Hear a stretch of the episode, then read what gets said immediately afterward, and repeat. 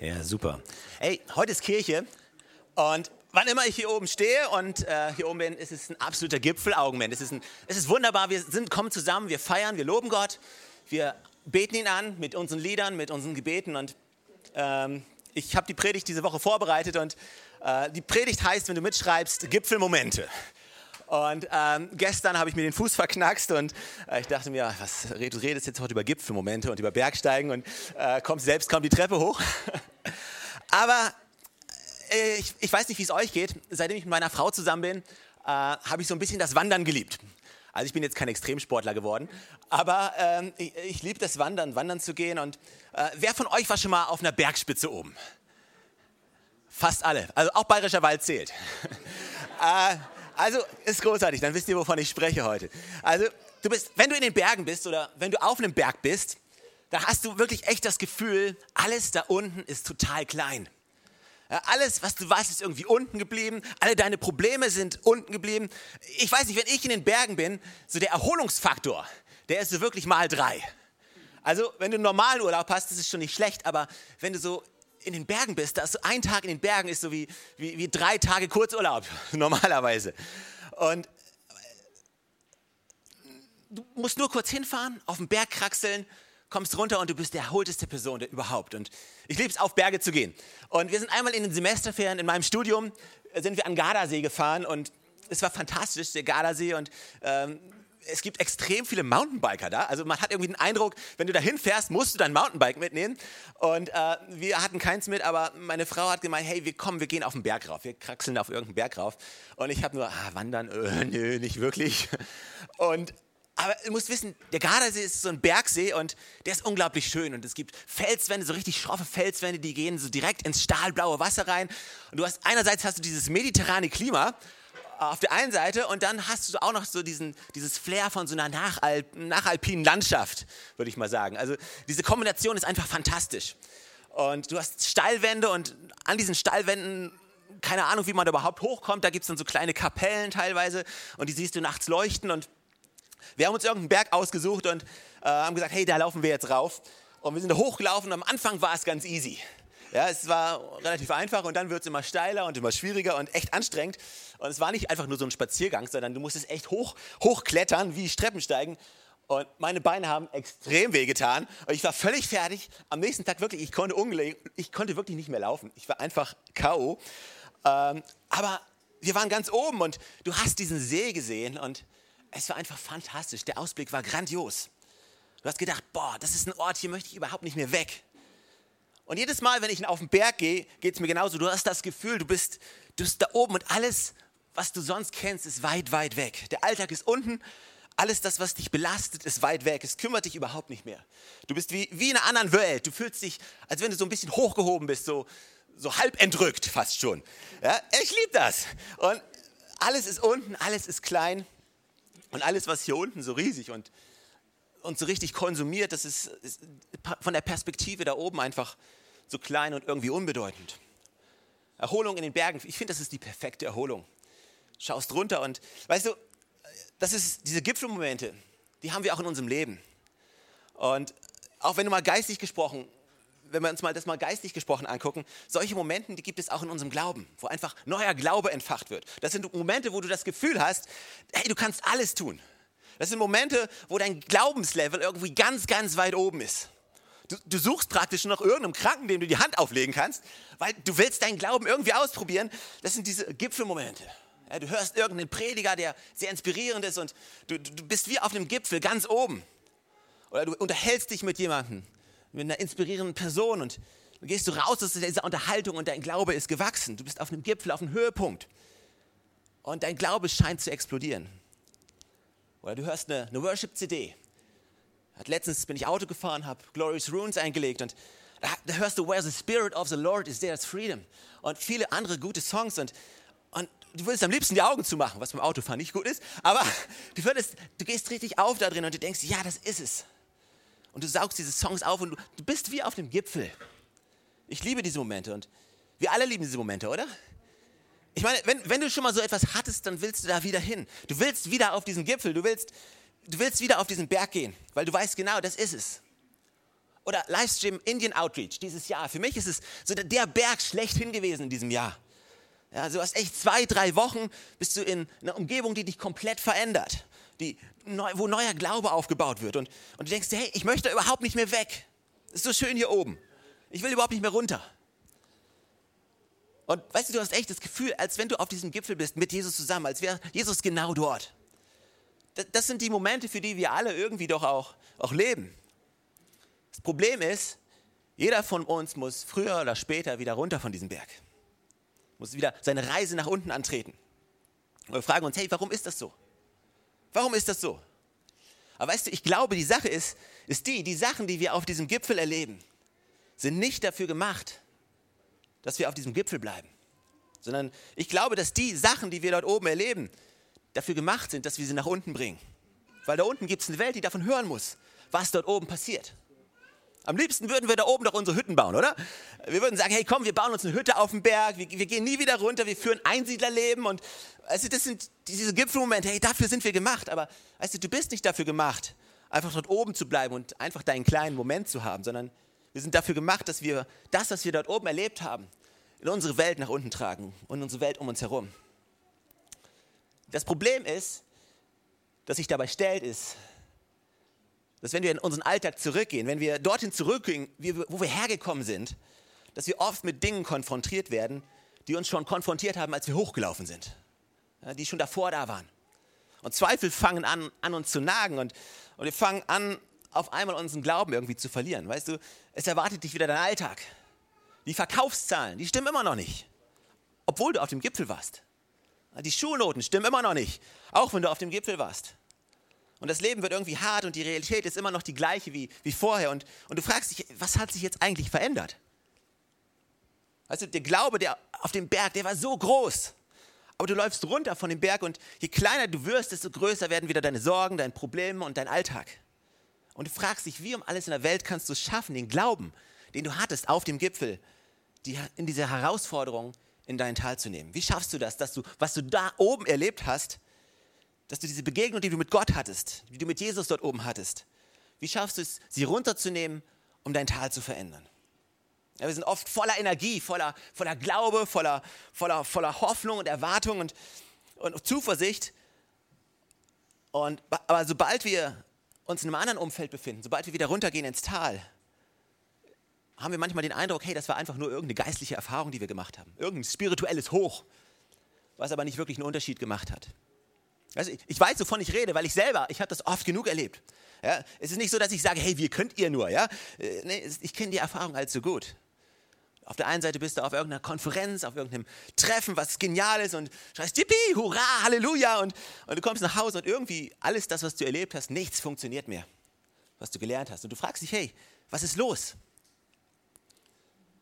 In der Bibel in Markus 9 hatten die Jünger ein ganz ähnliches Problem. In Markus 9, wenn du eine Bibel dabei hast, dann kannst du es zusammen aufschlagen. Vor 2000 Jahren war das. Und sie sind mit Jesus auf diesen Berg raufgegangen. Und sie haben sich gedacht, hey, das ist der absolute Kracher.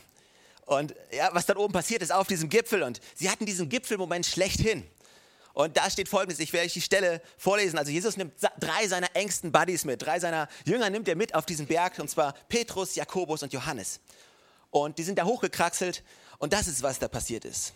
Dort oben auf dem Berg veränderte sich vor ihren Aussehen, sein, also Jesu Aussehen. Seine Kleider waren leuchtend weiß, sie glänzten so hell, wie es kein Färber auf der Erde hätte machen können. Und dann hört es nicht da auf. Das ist nicht nur, dass Jesus angefangen hat, sein Aussehen zu verändern, dass sie auf einmal irgendeinen verherrlichten Jesus gesehen haben, sondern dann erschien auch noch Elia und Mose vor ihnen. Und die beiden redeten mit Jesus. Und der ergriff Petrus das Wort und sagte, Rabbi, wie gut ist es, dass wir hier sind. Wir wollen drei Hütten bauen. Eine für dich, eine für Mose und eine für Elia. Weil Petrus wusste nämlich nicht, was er sagen sollte, weil er so erschrocken war. Hey, ich liebe den Humor von der Bibel.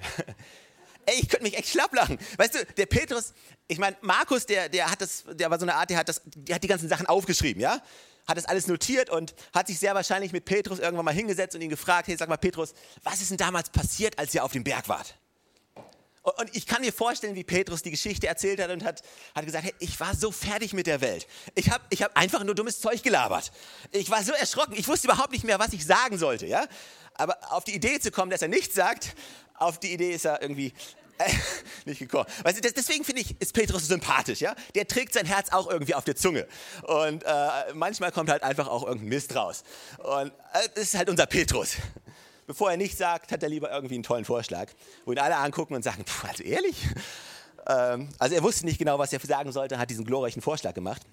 Und dann kam eine Wolke und warf einen Schatten auf sie. Und aus der Wolke sprach eine Stimme. Also nicht genug, dass Jesus da war, sein Aussehen verändert hatte und dass sie Jesus sehen, wie er aussieht, wenn er wiederkommt. Nein, sie sehen auch Mose und Elia. Aber Gott setzt noch einen drauf und sagt, hey, wenn du schon mal, wenn du schon mal auf dieser Konferenz mit dabei bist, dann zeige ich dir mal, was die beste Konferenz aller Zeiten ist. Und aus der Wolke sprach eine Stimme und sagte, dies ist mein geliebter Sohn, auf ihn sollt ihr hören. Und als sie sich um sich schauten, sahen sie auf einmal niemanden mehr außer Jesus. Er allein war bei ihnen und während sie den Berg hinunterstiegen, schärfte Jesus den drei Jüngern ein, niemandem zu erzählen, was sie erlebt hatten, bis der Menschensohn von den Toten auferstanden ist. Dann unterhalten sie sich, machen sich Gedanken darüber und sie gehen wieder gemeinsam runter. Und weißt du, ich finde, diese, diese Geschichte ist echt so der Hammer, weil, weil die Jünger haben genau das erlebt. Dieses extreme Bergerlebnis, oder? Ich meine, sie waren da und ihr Glaube, was, konnte ihren Glauben zerstören in diesem Augenblick? Sie haben Gott, den Vater, sprechen hören. Sie haben Jesus gesehen. Sie haben die krassesten Sachen gesehen und ihr, ihr Glaube war so stark. Und Petrus hatte noch diese fantastische Idee. Er sagt, hey, da will ich gar nicht mehr weg. Ja? Wir bauen uns Hütten hier oben. Wir werden das schönste Leben haben mit Elia und mit Mose und mit Jesus. Wir werden die besten Kumpels werden. Ich, ich glaube noch nicht mal, dass Petrus, äh, ich, weißt du, ich glaube, als Petrus das, das erste Mal das gelesen hat, der hat sich bestimmt schlapp gelacht. Äh, was für eine Idee, aber er wollte da nicht mehr weg. Er hat gesagt, komm, wir setzen uns hier fest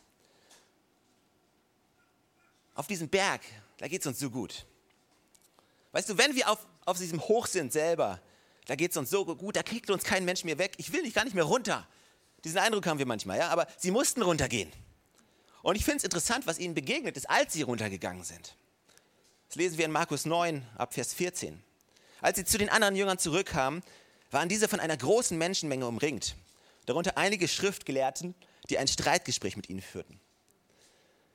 Und sobald Jesus das gesehen hatte und diese Aufmerksamkeit bekommen hatte, sind die Leute auf ihn zugerannt und haben ihm Fragen gestellt. Aber es waren nicht nur die Schriftgelehrten, die, die angefangen haben zu streiten. Jetzt kam auch noch ein Mann, dessen, dessen Sohn war von einem Dämon besessen. Das, war, das ist eine krasse Geschichte. Da steht folgendes: Jesus, Jesus will gar nicht wissen, oder Jesus will wissen, hey, worüber wird hier gestritten? Was ist hier los? Was, was, was, was soll das? Warum seid ihr hier? Und dann kommt irgendwann dieser Mann zu ihm und, und, und er sagt, hey, die Leute, wir streiten gerade. Also eigentlich es, eigentlich habe ich dich gesucht. Eigentlich wollte ich zu dir kommen. Eigentlich wollte ich direkt zu dir, aber hey, du warst ja auf dem Berg und, und also, da waren nur noch ein paar von deinen Jüngern, da waren noch diese neun Jünger und ich habe ihnen gebeten, mir zu helfen. Aber sie konnten es nicht. Ich, ich, wollte eigentlich, dass deine Jünger mir helfen. Ich dachte, hey, das sind deine Besten. Ich, ich dachte, das sind die, die du geschickt hast. Ich dachte, das sind die, die du ausbildest. Aber offensichtlich sind die noch im ersten Lehrjahr und haben nicht wirklich was gelernt. Sie konnten es einfach nicht, sagt der Mann. Und Jesus ist ein bisschen sauer geworden und, und hat zu seinen Jüngern gesagt, hey, was seid ihr für eine, Ungla oh, seid ihr für eine ungläubige Generation? Hat sie zurechtgewiesen. Und dann hat er sich aber wieder dem Mann zugewendet und, und hat gesagt, hey, komm, bring mir den Jungen. Und man brachte ihn und sobald der Geist Jesus erblickte, riss er den Jungen hin und her, sodass er hinfiel und sich mit Schaum vor dem Mund auf den Boden wälzte. Wie lange geht das schon so? fragte Jesus den Vater des Jungen. Von klein auf. Oft hat der Geist ihn sogar ins Feuer unter Wasser geworfen, um ihn umzubringen. Aber wenn es dir möglich ist, etwas zu tun, dann hab Erbarm mit mir und hilf uns. Wenn es dir möglich ist, sagt Jesus, dem, der glaubt, ist alles möglich. Da rief der Vater des Jungen, ich glaube, hilf mir heraus aus meinem Unglauben. Als Jesus sah, dass immer mehr Leute zusammenliefen, trat er dem bösen Geist und Macht entgegen und hat den Jungen geheilt und ihn befreit. Als aber Jesus ins Haus gegangen war und mit den Jüngern mal alleine war, da fragten sie ihn, warum konnten wir den Geist nicht austreiben? Und Jesus erwiderte, diese Art von Dämonen kann durch nichts anderes ausgetrieben werden als durch Gebet. Oder in einer anderen Übersetzung steht durch Gebet und Fasten. Ich finde das so interessant, was hier passiert ist. Weißt du, die Jünger im einen Augenblick waren sie noch auf diesem Berg mit Jesus. In diesem Augenblick war noch alles fantastisch gewesen. Aber im nächsten Augenblick, sie laufen von diesem Berg runter, sie drehen sozusagen dem, was passiert ist, müssen sie sich zwangsläufig dem Rücken kehren und, und sie laufen direkt hinein in diese Streitgespräche über ihre Lehre. Das Erste, wo sie reinlaufen, ist, das kann doch alles nicht sein. Ja, sie mussten sich erstmal verteidigen. Zweifel sind in ihn hochgestiegen. Hey, ist, das wirklich, ist, ist das wirklich richtig? Zweifel an ihrer Methode. Sie, machen wir überhaupt das Richtige? Ist das, wir, ist das, was wir machen, überhaupt echt? Was ist das wirklich? Ich weiß nicht, wie es euch geht, aber wenn ich ehrlich bin, wenn ich einmal in der Predigt ehrlich bin, dann jetzt. Aber manchmal, weißt du, ich frage mich manchmal, was ist, wenn das alles nicht stimmt? Ich weiß nicht, wie es dir geht, aber manchmal frage ich mir das. Was ist, wenn das alles nur ausgedacht ist? Was ist, wenn das alles nur ein Hirngespinst ist? Das frage ich mich manchmal. Und weißt du, das sind echte Momente. Das sind echte Augenblicke, das sind echte Gedanken. Der einen Seite hast du noch diesen, gerade diesen Mords-Gott-Moment, diesen Gott-Augenblick gehabt, diesen Gipfel, Gipfelaugenblick. Und auf der anderen Seite sind da Zweifel, wo du dich die Frage stellst, ja, ist das überhaupt echt? Ist das überhaupt richtig? Und das ist genau das, was die Jünger hatten. Ja, sie, sie sind konfrontiert, sie kommen von diesem Gipfelmoment, rennen sie direkt diesen Zweifel schlechthin. Und der Vater sagt irgendwann zu Jesus, weißt du, ich, ich habe deine Jünger gefragt und ich habe so viele Leute gefragt, ob sie mir helfen können. Aber wenn es dir möglich ist, wenn du irgendwie eine Möglichkeit hast, ich weiß auch nicht mehr. Ich weiß auch nicht mehr wirklich, was ich glauben soll oder nicht. Aber wenn es dir möglich ist, dann, dann hilf mir irgendwie. Ich bin verzweifelt. Ich weiß nicht mehr, wo ich hin soll. Ich weiß nicht mehr, was ich machen soll. Und das ist, womit Jesus und seine Jünger konfrontiert werden, als sie vom Berg runterkommen. Weißt, weißt du, oft ist es so, dass, dass, dass, dass dieses Weil auf dem Berg wird zu einem Wenn im Tal. Das Weil auf dem Berg wird zu einem Wenn im Tal. Wir beten auf dem Berg, weil du uns, weil du uns hörst, versorgst du uns. Im Tal beten wir, wenn du uns hörst, dann versorge uns. Weil du Gott bist, kannst du heilen. Weil du alles kannst, kannst du auch heilen. Wenn du alles kannst, dann heile mich. Das Weil auf dem Berg, was wir voller Glaube ausgesprochen haben, aussprechen, wird auf einmal im Tal zu einem Wenn. Und ich frage mich, wie schaffe ich das, dass ich den Glauben, den ich auf dem Berg hatte, mit reinnehmen kann in mein Tal? Wie schaffe ich es, dass ich, dass ich mein Leben nicht so leben muss, so mit lauter Zweifeln, mit lauter Wenns, mit lauter. Weißt du, die Realität ist, wir alle haben Zweifel. Die Realität ist, jeder von uns hat Zweifel, manchmal mehr, manchmal weniger. Aber wenn wir ganz ehrlich sind, dann haben wir sie. Aber ich liebe es, wie Jesus reagiert, weil, weil Jesus geht nicht hin und lässt den Mann irgendwie auflaufen. Er geht nicht hin und sagt, hey du Kleingläubiger, ja, du bist schlecht, du bist nicht gut genug. Dein Glaube ist viel zu klein, der ist viel zu schwach. Und, sondern was Jesus tut, er dreht dieses Wenn um und, und nimmt dieses Wenn, was der Mann gesagt hat, und, und sagt, alles ist möglich, wenn du glaubst. Aus dem Wenn des Zweifels wird ein Wenn des Versprechens. Und Jesus sagt, ey, es ist okay. Du brauchst, du brauchst dich nicht zu verurteilen, wenn du mal zweifelst. Ja, wenn, wenn, du dir mal nicht sicher bist. Ja, wie schaffe ich das? Diesen, diesen Glauben, diesen, diesen Gipfelmoment in, in, in meine Herausforderung zu nehmen. Du musst dich nicht verurteilen. Gestern war dein Glaube vielleicht so groß, dass du aus Versehen einen Berg versetzt hast, auf dem du gerade saßt. Und, und heute Weißt du, was der Schlüssel ist? Weißt du, wie du diesen Moment, diesen, diesen Gottmoment vom Berg, diesen Gipfelaugenblick runternehmen kannst in ein Tal? Wie du alles das, was du auf diesem Berg erlebt hast, mitnehmen kannst? Weißt du, wie du das mitkriegst? Es gibt einen Schlüssel und es ist ein ganz kleiner Nebensatz, der uns alles verrät. Es ist ein Minisatz. Und er, mal, er springt uns nicht mal ins Auge. Es sind fünf Wörter und wir lesen es in Vers 9. Während sie den Berg hinunterstiegen. Jesus ist nicht auf diesem Berg geblieben. Jesus ist mit runtergelaufen. Jesus ist nicht da oben geblieben. Also, er ist nicht, so, ist nicht so, dass er sagt, hey, ich bin so einer von den Göttern vom Olymp. Und wenn du zu mir kommen willst, dann musst du jedes Mal den Olymp hochkraxeln. Nee, sondern Jesus sagt, Jesus ist mit runtergelaufen. Er hat sie nicht alleine gelassen, er hat sie nicht losgeschickt einfach, sondern egal in welcher Situation du bist, egal was in deinem Leben vor sich geht, Jesus läuft mit in deiner Situation, in deinem Umstand, in deiner Herausforderung und auch in deinem Zweifel. In deinem Nichtglauben läuft Jesus mit. Was für einen großartigen Ausspruch hat dieser Mann gesagt. Herr, ich glaube, hilf meinem Unglauben. Herr, ich, ich, ich will ja, ich glaube, ich versuche ja zu glauben, aber irgendwie in mir ist so viel Unglaube drin. Hilf mir da raus, hilf mir da raus irgendwie. Und was macht Jesus? Er, er nimmt sich diesem Mann an, er nimmt sich seinem Sohn an, er sagt, weißt du, wenn Jesus davon spricht, dass wenn wir so viel Glauben haben wie ein Senfkorn, dann redet er nicht davon, dass wir viel Glauben haben, sondern er redet, er redet von wenig Glauben. Jesus kann mit wenig Glauben in deinem Leben alles auf den Kopf stellen. Während sie den Berg hinunterstiegen. Und Jesus ist den Berg hinuntergestiegen. Und dann geht er genau, während er das macht, geht er genau rein in deine Situation. Da rein, wo du zweifelst. Da geht er in deine Herausforderungen rein, in deinem Alltag. Er geht in deine Schule rein, wo die Schulnoten noch nicht stimmen. Er geht in deine Arbeit rein, wo die Verkaufszahlen nicht stimmen. Er geht mit in deine Uni rein, wenn du nicht weißt, welches Fach du wählen sollst. Er geht mit in deine Ehe rein, die vielleicht gerade am Zerbröckeln ist. Er geht mit in deine Familie, die vielleicht zerrüttet ist. Er geht mit rein in deine Trauer. Jesus ist überall, er ist vom Berg hinuntergestiegen. Die Bibel sagt, dass obwohl er Gott in allem gleich war, hat er sich entschieden, nicht im Himmel zu bleiben. Er hat sich entschieden, nicht dort oben zu bleiben, sondern ist runtergekommen. Er hat sich erniedrigt. Er ist eine Person geworden, er ist ein Mensch geworden. Jesus ist nicht auf dem Berg geblieben. Jesus ist nah. Er ist in diese Welt gekommen. Er ist in unser Leben reingekommen. Und selbst wenn wir zweifeln und selbst wenn wir wissen nicht, wenn wir, wenn wir manchmal nicht wissen, was sicher ist und was nicht sicher ist, eins können wir sicher wissen: Er hält uns fest. Und es gibt nichts, was uns aus seiner, aus Gottes Hand rausreißen kann. Egal, was du glaubst, egal, ob du zweifelst, ob du nicht zweifelst. Jesus, weißt du, Jesus sucht keine Superchristen. Jesus sucht nicht Leute, die alles drauf haben und die voller Vertrauen schreien, ja, wir schaffen das, wir schaffen das, und, sondern Jesus sucht wirklich ehrliche Herzen, die zu ihm rufen und sagen, ich glaube, aber hilf meinem Unglauben. Was für eine befreiende Botschaft. Wir brauchen nicht alles drauf zu haben. Wir brauchen nicht die, die Besten, die Tollsten, die Schönsten zu sein, sondern Jesus ist runtergekommen. Er hat sich selbst erniedrigt. Weißt du, ich frage mich, ich frage mich, was kann Gott in deinem Leben tun? Was kann Gott in deinem Leben tun, wenn du dieses, dieses Gebet anfängst zu sprechen? Nicht, nicht zu sagen, Gott, ich möchte Hütten bauen. Gott, ach, ach wäre doch, wär doch immer Sonntagmorgen. Ja, und die, diese Atmosphäre hier und wir freuen uns und das sind super Momente und versteht mich nicht falsch. Wir brauchen das.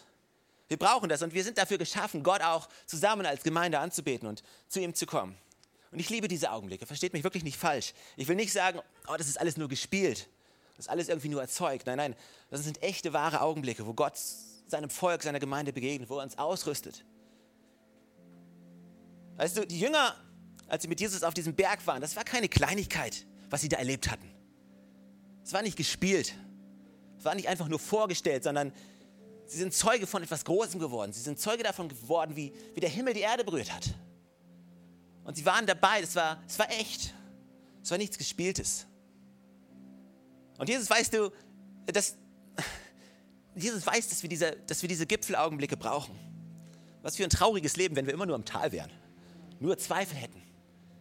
Aber die Realität ist, wir sind nicht dafür gemacht, Hütten zu bauen dort oben, sondern wir sind dafür gemacht, wieder runterzugehen zu den Menschen, die unten sind und ihnen zu helfen. Und ich frage mich, was kann in deinem Leben passieren, wenn du anfängst, dieses Gebet zu Gott zu schreien? Jesus, wenn du kannst, dann hilf mir. Wenn du kannst, dann zeige dich. Wenn du kannst, dann komm in meine Situation rein, komm in mein Leben rein.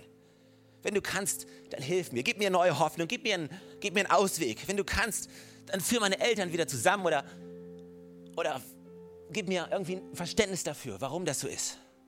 Wenn du kannst, Jesus, dann hilf mir zu vergeben. Und Jesus sagt, wie, wenn ich kann? Alles ist möglich, wenn du glaubst. Alles ist möglich, wenn du glaubst. Die Frage ist, lassen wir uns darauf ein, kannst sagen, natürlich, das ist ja genau der springende Punkt. Ich kann ja nicht glauben. Ja, ich glaube, hilf meinem Unglauben. Ich glaube, hilf meinem Unglauben. Und Jesus sagt, hey, let's do it. Das reicht. Ich bin souverän genug, stark genug, groß genug, dein Leben auf den Kopf zu stellen, deine Situation für immer zu retten, deine Beziehung wieder, wieder zusammenzubringen. Ich bin stark genug. Ja, natürlich sucht Gott nach Glauben. Natürlich ist Glaube wichtig. Es ist wichtig, Glauben zu haben, aber auch in unserem Zweifeln ist Gott souverän. Und auch in unserem Fragen ist er immer noch da mit seiner helfenden, starken Hand.